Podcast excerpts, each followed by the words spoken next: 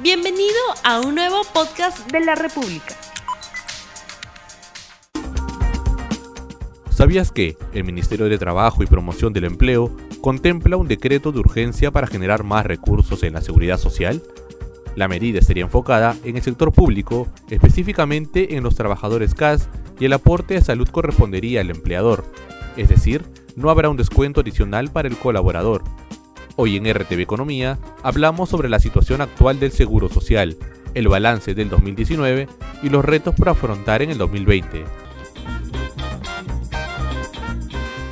Muy buenos días amigos de la República, bienvenidos a un nuevo programa de RTV Economía. Mi nombre es Magda Quispe, editora de Economía del diario La República. El día de hoy vamos a hablar sobre el sistema de salud.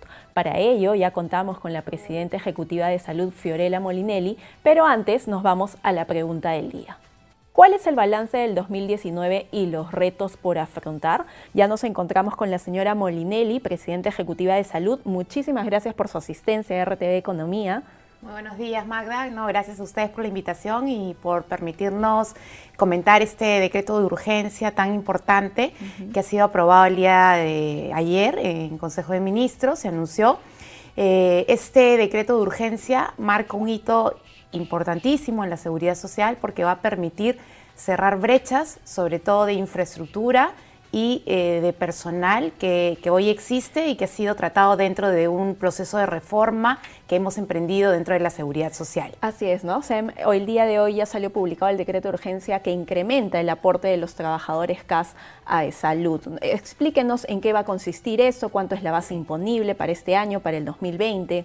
A ver, eh, lo que tenemos que entender todos los asegurados es que, en primer lugar, salud no recibe dinero del Tesoro Público, no recibe dinero del Ministerio de Economía y Finanzas, se financia a partir del aporte que realizan todos los empleadores en las diversas planillas, tanto del sector privado como del sector público. A lo largo de los años, eh, lo que sucedió en salud es que nos fuimos desfinanciando porque a través de leyes populistas, se le fue recortando los ingresos de salud y dándole beneficios y exoneraciones especiales a ciertas planillas, tanto del Estado como de los privados. El día de ayer lo que se ha hecho es corregir un aporte importante que, se que había tenido una sustancial rebaja, que es el de los CAS, los trabajadores administrativos de contrato de administración de servicio en la planilla pública.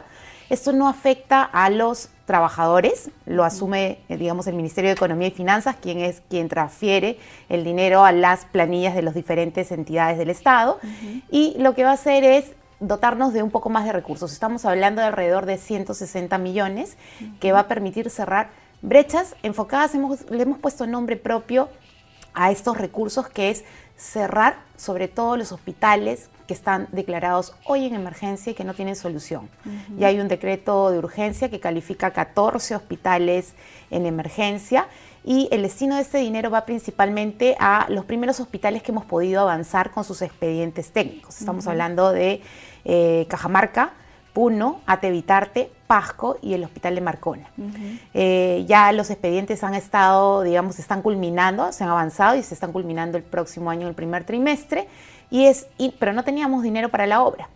Eh, entonces, ya con este eh, ingreso importante, vamos a poder ya salir con la obra e ir avanzando de a pocos, como, como hemos mencionado y que, eh, digamos, junto con los compromisos que están establecidos en la reforma del libro blanco. El avance imponible para el 2020 es del 30% de una UIT y para el 2021 55% de una UIT. Sí, aquí vale la pena aclarar, digamos, para, para, decirlo en palabras muy sencillas, un trabajador CAS eh, puede ganar, digamos, hasta 15 mil soles, esto eh, no, importaba cuánto ganara, aportaba como si ganase 1.200 soles, como si todos los empleadores, eh, empleados CAS ganasen 1.200 soles. Y se le aplicaba ahí recién el 9%, o sea, 110 soles. Y eso, digamos, era, digamos, tenía que estar subsidiado por otros que sí aportaban su 9%, porque no solamente se le subsidia al titular CAS, sino a todos sus derechohabientes. Entonces, con 110, 110 soles, como tú comprenderás, era imposible trabajar toda la planilla CAS del Estado. Hablando justo sobre el tema de la exoneración, desde hace ya buen tiempo se, se dio la exoneración a las gratificaciones, ¿no es cierto? ¿Cómo esto ha impactado de salud? Eh, cuánto en recursos le ha generado en pérdidas o dejar de recaudar ¿no? para, para el sistema de seguridad social. Sí, esta ley se trabajó, si mal no recuerdo, en el 2008, que se sacó por una sola vez, o sea, la idea era eh, no grabar las gratificaciones por un año determinado y como todo en el Congreso pasa después a eh, volverse permanente. Y eso nos ha afectado muchísimo porque significa una pérdida de 800 millones por año. Y estamos hablando de alrededor de cuatro hospitales que se pudieron haber construido con estos recursos. O sea, vuelvo a repetir, eh, todos los sectores necesitan recursos para cerrar sus brechas de infraestructura. Hoy las brechas en salud son de 32 mil millones. O sea, eso ha sido calculado por más de 20 expertos nacionales e internacionales. Pero sin recursos no hay reforma. O sea, no, no se trata de maquillar los hospitales y pintarlos por afuera, sino de transformarlos realmente, ir cerrando esta brecha importante de recurso humano que hay de 9 mil enfermeras, 5 mil médicos y inyectar 32 mil millones para cerrar justamente las brechas que hoy tenemos en los establecimientos de primer, segundo y tercer nivel de atención.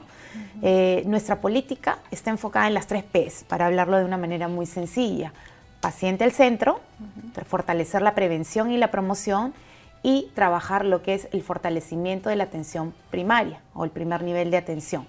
Y ahí tenemos que pasar de 306 establecimientos que hoy tenemos a 459.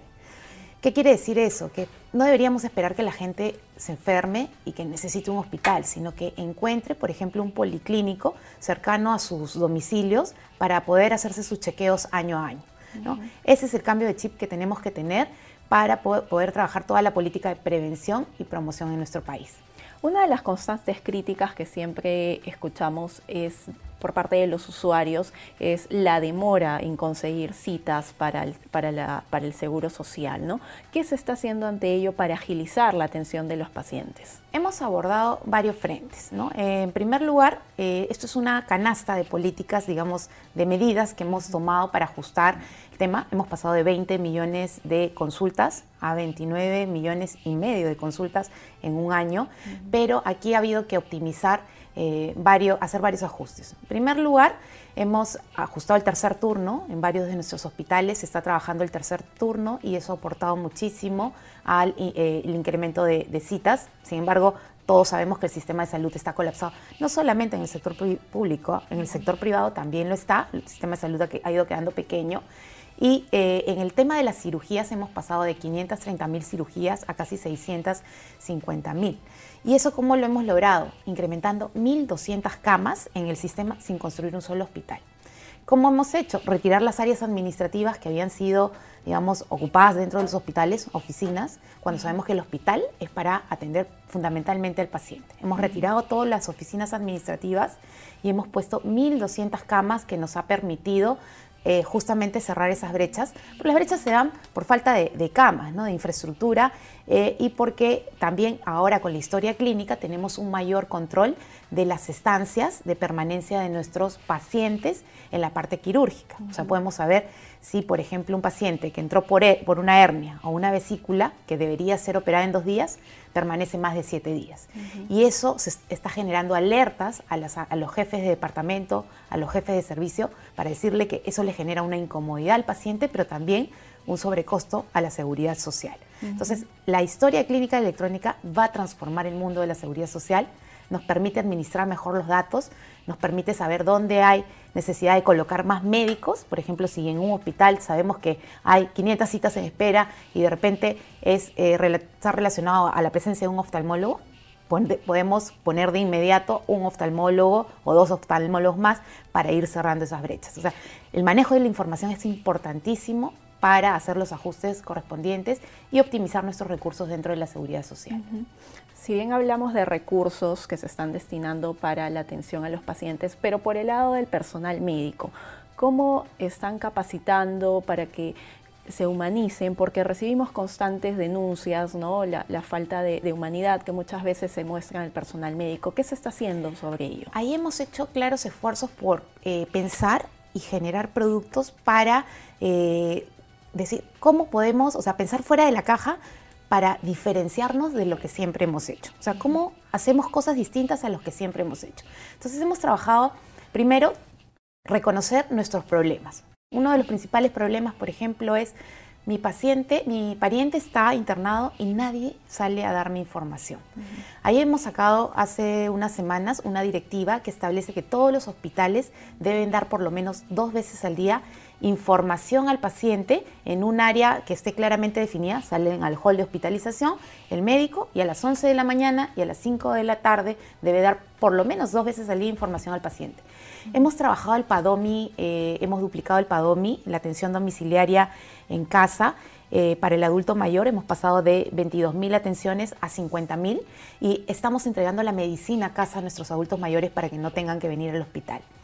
Hemos generado el PADOMI Niños, tan importante, lo hacía el sector privado. Nosotros esperábamos pues que las mamás con sus niños acudan a las emergencias, a pesar de que muchas veces los que están en el mundo de la salud sabemos que son urgencias, un dolor de cabeza, fiebre, un dolor de estómago, digamos, no es una emergencia, pero necesitábamos crear este producto del Padomi Niños que hoy lleva a los médicos a casa de eh, las familias. Y hemos trabajado, por ejemplo, dentro de lo que es política de Estado, el tema de eh, consultorios de atención de violencia hacia la mujer. Llegaba la mujer que había sido víctima de violencia, y muchas veces no revelaba eh, sus condiciones y no tenía una atención permanente, porque eso necesita un acompañamiento psicológico permanente. Hoy lo tienen 71 establecimientos. Estamos poniendo las tiqueteras en 191 puntos del país para ordenar la cola. Hay que ser honestos, o sea, la cola, mientras que no se inyecte más recurso humano, no va a desaparecer, pero sí la puedes ordenar y sí puedes monitorear los tiempos de las digitadoras en línea a cinco minutos que se ha establecido en una directiva y finalmente estamos trabajando lo que es el acompañamiento al paciente oncológico. Desde que se detecta el paciente oncológico, estamos trabajando la sección Conoce tus derechos. Hay una directiva donde el paciente oncológico puede solicitar el acompañamiento de, un, de una persona de atención al asegurado que lo va guiando, saca de inmediato su cita en el triaje, lo acompaña en lo que es ayuda al diagnóstico y lo guía hasta el especialista final. Todo eso en no más de 30 días. Eso se llama conoce tus derechos, diferenciarnos de lo que siempre hemos hecho y estamos estableciendo una política para ir justamente cerrando esas brechas y tratando de caminar hacia una atención oportuna y de calidad al asegurado. Recientemente se aprobó la norma que, eh, que pide que las farmacias tengan un stock mínimo de medicamentos genéricos. ¿no? Por el lado del Estado, ¿qué se está haciendo para, para contar con un determinado este, abastecimiento de medicinas? Porque muchas veces las cadenas de farmacias nos señalan que sucede la situación que el Estado no, no tiene suficientes medicinas, entonces el asegurado tiene que ir a comprar una farmacia y le genera un mayor costo. ¿no? ¿Qué se está haciendo por el lado del Estado? En el caso de salud, en primer lugar hay que recalcar que los productos que se dan a través de nuestras farmacias son todos genéricos, por ley. O sea, no podemos dar productos distintos a los genéricos. En segundo lugar, el nivel de abastecimiento en la seguridad social hoy en día está en el 90% y no lo decimos nosotros, hemos sido medidos por terceros y ha sido informado a la ciudadanía. O sea, en relación a los demás sistemas de salud hay un mejor abastecimiento. ¿Qué nos falta para ser críticos? Nos falta trabajar lo que yo he denominado la última milla que es la coordinación entre el almacén y la farmacia, porque a veces el, medicamento se acaba en farmacia y la persona que está encargada del protocolo no coordina con el almacén de inmediato para subir la medicina. O eh, más, vamos a suponer que se acabó la medicina en un determinado hospital. Nosotros tenemos 406 establecimientos de salud, no se pueden acabar en todos nuestros hospitales y salud es una sola familia. Entonces, eh, el plan B, como se dice, es te pides prestado de alguno de nuestros hospitales de la red para eh, no tener desabastecimientos. Eso nos ha permitido, a través también de la historia clínica, por ejemplo, hacer el monitoreo día a día de los arqueos. Cuánto prescribe el médico y cuánto eh, se lleva la persona de farmacia. Eh, ¿Qué cosa tenemos que, digamos, que comprometernos a hacer?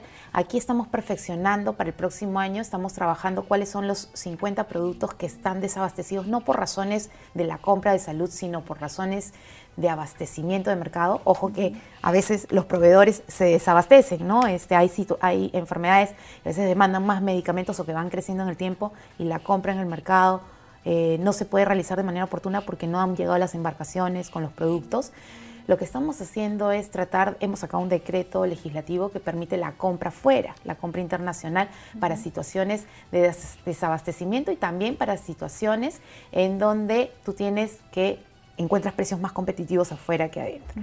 Entonces, de esas son, esas son las formas de avanzar, cerrando brechas también en lo que es producto farmacéutico. ¿Y cómo va en el caso de los medicamentos para el cáncer? ¿no? ¿Cómo va el Estado abasteciendo a aquellos pacientes que sufren de esta enfermedad? Sí, aquí hay, varios temas que se han abordado. Eh, el, salud tiene una gran cobertura, una cobertura bien importante en lo que es cáncer. Acuérdate que es el único seguro que te cubre al 100% eh, cualquier tipo de eh, necesidad. Estamos hablando hasta trasplantes, estamos hablando incluso de cirugías en el exterior cuando no, en el país no hay, eh, digamos, especialistas en una determinada una determinada un tema, una enfermedad muy crítica. Y este, lo que estamos haciendo ahí, por ejemplo, es trabajar lo que se llaman estos riesgos compartidos, que son una necesidad de la industria, por ejemplo, hay medicina experimental en el, tema oncológico, pero no hay suficiente evidencia empírica a lo largo del tiempo. Entonces, es muy difícil aprobar algo que no ha sido comprobado. Pero los pacientes te lo piden y los médicos a veces han visto que en otros países han funcionado. Ahí la idea es asumir el riesgo compartido con el proveedor. Si el, el medicamento funciona, lo asumimos como salud. Si el medicamento no funciona, y ha sido autorizado por el médico y el paciente, ahí el riesgo pasa a ser del proveedor.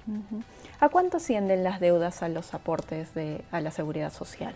Estamos hablando al día de hoy de 4.200 millones de soles, el 73% es deuda privada, el veintitantos por ciento es deuda pública.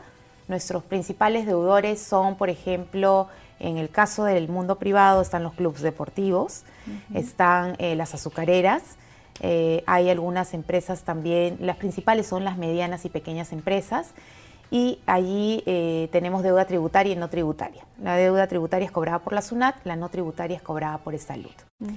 Y en el caso de la deuda pública tenemos a los gobiernos locales, los gobiernos regionales y las UGELES, que son nuestros principales deudores.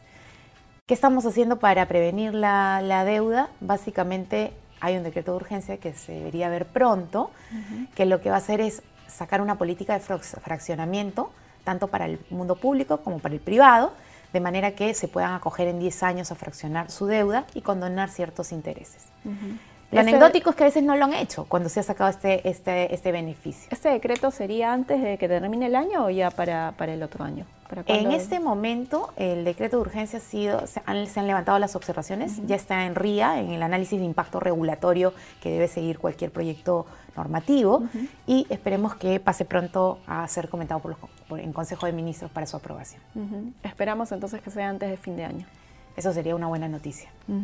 ¿Cómo va el traspaso de los trabajadores del régimen CAS al 728? Hace un tiempo se sacó una norma, ¿no? Los trabajadores de salud.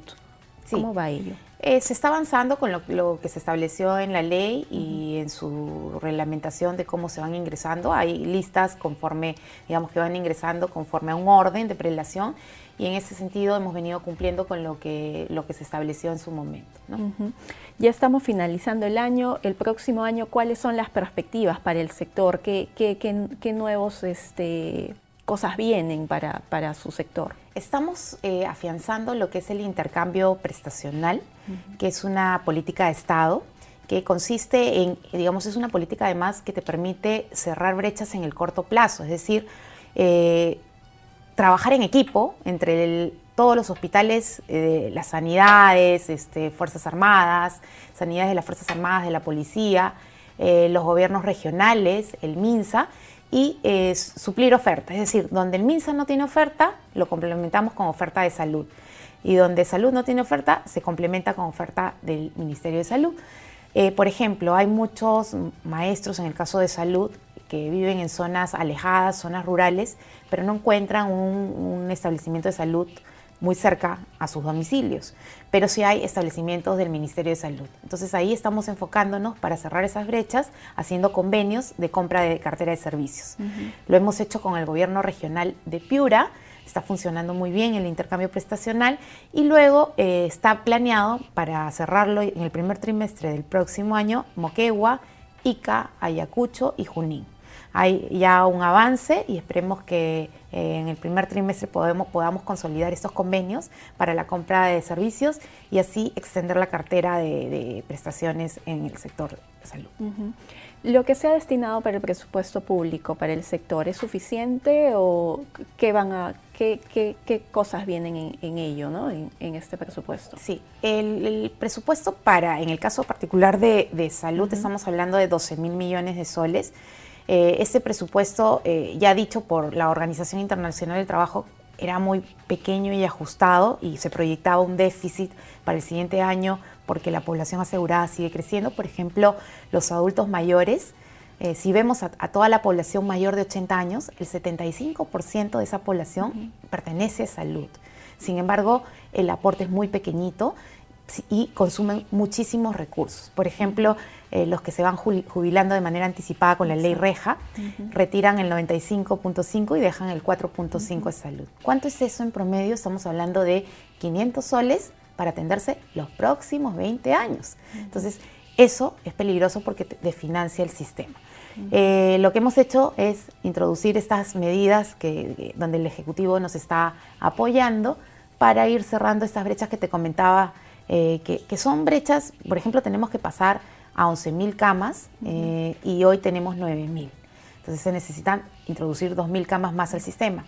El próximo año estamos eh, avanzando con el hospital de Piura y Chimbote, son dos APPs eh, que están eh, ya en proceso de, digamos, de estructuración de las bases y del concurso y deberían ser licitadas el próximo año. Proinversión conduce esta parte del proceso. Y estamos saliendo también con el hospital de Cajamarca y Puno, que es una deuda social importante que tenemos con estas regiones. por ejemplo, Puno y Cajamarca tenían hospitales muy pequeñitos, eh, olvidados durante el tiempo y eh, no corresponde al tamaño de una región. Eh, nos hemos esforzado muchísimo por sacar adelante estos proyectos y hoy podemos decir que van a ser una realidad el próximo año con la dotación de estos recursos. Se anuncia incremento de recursos, lo cual es importante, pero ¿qué se hará para mejorar la gestión? Sí, ahí, como te vuelvo a repetir, lo que es la historia clínica ha cambiado, digamos, lo que es el manejo de la información dentro de la seguridad social. Por ejemplo, sabíamos que, falta, que hay tema de falta de citas, sabíamos que de repente este, faltan camas, pero eh, ¿qué se optimiza? Por ejemplo, ¿por qué faltan camas? Pueden faltar camas por falta de recursos, pero también pueden faltar camas porque los médicos se atrasan en realizar las cirugías. Hoy podemos distinguir esos dos problemas y eh, tenemos controladas las 9.000 camas Sabemos qué paciente está ocupando cada cama, qué tipo de enfermedad tiene cada paciente y cuál debería ser la estancia promedio por enfermedad. ¿no? Una hernia no debería demorar más de dos días. Si está cinco días, se le manda una alerta al jefe de departamento o jefe de servicio. Eh, si, por ejemplo, en las consultas, hoy en día sabemos que falta, eh, que están atorados de consultas en un determinado hospital, entonces tenemos que con estos recursos comenzar a inyectar más eh, personal asistencial, justamente en las especialidades donde está faltando médicos.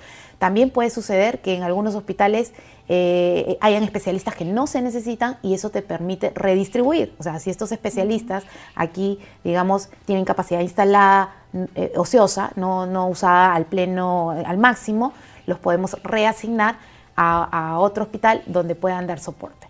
Ese es el tema de la información. Y también en el caso de las compras, ya podemos saber, yo tengo en mi celular, yo puedo ver qué medicamentos eh, se van a acabar en dos meses, cuáles tenemos provisión por encima de los dos meses y cuáles están por agotarse, que ya están en, semáforo rojo. Eso también, ¿no? Eh, todo el tiempo estamos mandando alertas a los hospitales, pero eso es a partir de la generación de información, generación de conocimiento que antes no se sabía con precisión. O sea, sabíamos los problemas, pero no sabíamos exactamente en qué punto atacarlos. Hoy esos temas se están atacando y eso es gestión. Almeida Tocto. Algunos médicos que trabajan en salud también tienen consultorios particulares. Su atención es completamente diferente cuando vas a su consultorio particular. Parece que les gusta que les paguen más para que atiendan como debe ser. Ahí es importante resaltar que en el caso de los médicos está autorizada la práctica privada, o sea, ellos pueden hacer la práctica pública y la práctica privada. No, ese es un tema de trabajar y siempre fortalecer las habilidades blandas y siempre generar conciencia sobre el, buen trato, ¿no? que es un tema que esperan nuestros pacientes, así como hay quejas de algunos médicos, también nos felicitan por muchos médicos, o sea, la parte médica, si tuviéramos que ver la experiencia del paciente eh, respecto a, los diferentes puntos de experiencia, eh, desde la cita hasta que sale, la parte médica es una de las que tiene mejor evaluación. Eh, sin embargo, sí, eh, hay que reconocer que falta fortalecer en algunos casos, digamos, específicos y por, eso estamos trabajando las habilidades blandas. los tiempos están, digamos, establecidos, uno ya sabe, el médico sabe para los diferentes protocolos para la atención en el primer nivel cuánto es el tiempo de, atención, el segundo y tercer nivel, ¿no? Eh, estamos comprometidos con mejorar en todos esos aspectos. Vamos con la última pregunta. José Tapia Ruiz Caro. Falta organizar la emergencia, mucho espacio vacío y en otros pisos los pacientes están incluso en los pasadizos. Es al revés, ¿no? Yo diría que en las emergencias es donde tenemos eh, la mayor congestión, ¿no? Este, hoy, por ejemplo, con la, tenemos una unidad de inteligencia y análisis de datos, que es un salón muy grande donde manejamos toda esta información y el próximo año queremos entrar con Big Data y estamos conectando las cámaras de las emergencias de todos los hospitales. Vamos a tener monitoreado 90 hospitales, o sea, los grandes y los medianos, y esto nos permite corregir en línea eh, los, los, momentos de congestión porque lo que hay que entender es que el hospital funciona, digamos, eh, dentro de salud funcionamos a través de redes. ¿Qué quiere decir una red? Que tú tienes un hospital principal de cabecera y tienes entre 20 o 15 establecimientos de salud alrededor. Y todos deberían funcionar como un equipo. Si uno está congestionado, inmediatamente deberías darle la alerta al, soporte de la contención de tu red y ver cómo administras esa o gestionas esa sobrecarga. Eso lo estamos eh, trabajando pero sí es cierto, hay un problema de saturación del sistema de salud. Y en, ese sentido es importante generar la mística del trabajo en equipo de todo el hospital. ¿Por qué? Porque yo, visito mucho los hospitales y voy a la emergencia y siempre digo, voy a empujar la cola. ¿Por qué? Porque yo me dedico a preguntarle a cada paciente cuánto tiempo tiene usted aquí, qué es lo que tiene, de qué tiene que operarse y eso me permite a mí coordinar de inmediato con las áreas quirúrgicas, o sea, la hospitalización quirúrgica y la hospitalización clínica. O sea, tú tienes tres elementos importantes que tienen que coordinar de la manito en equipo. Emergencia, hospitalización quirúrgica, hospitalización clínica. Y deben subir rápidamente a los pacientes de las emergencias hacia las áreas de hospitalización para ser operados, para resolver sus situaciones en equipo. Perfecto. Bien, señora Molinelli, muchísimas gracias por su presencia. Agradecemos a todos por, su audiencia. Hemos estado con la presidenta ejecutiva de salud, Fiorella Molinelli, con quien hemos hablado un poco más sobre cuáles son las perspectivas, qué es lo que viene para el 2020 en el sector salud. No olvides suscribirte para que sigas escuchando más episodios de este podcast.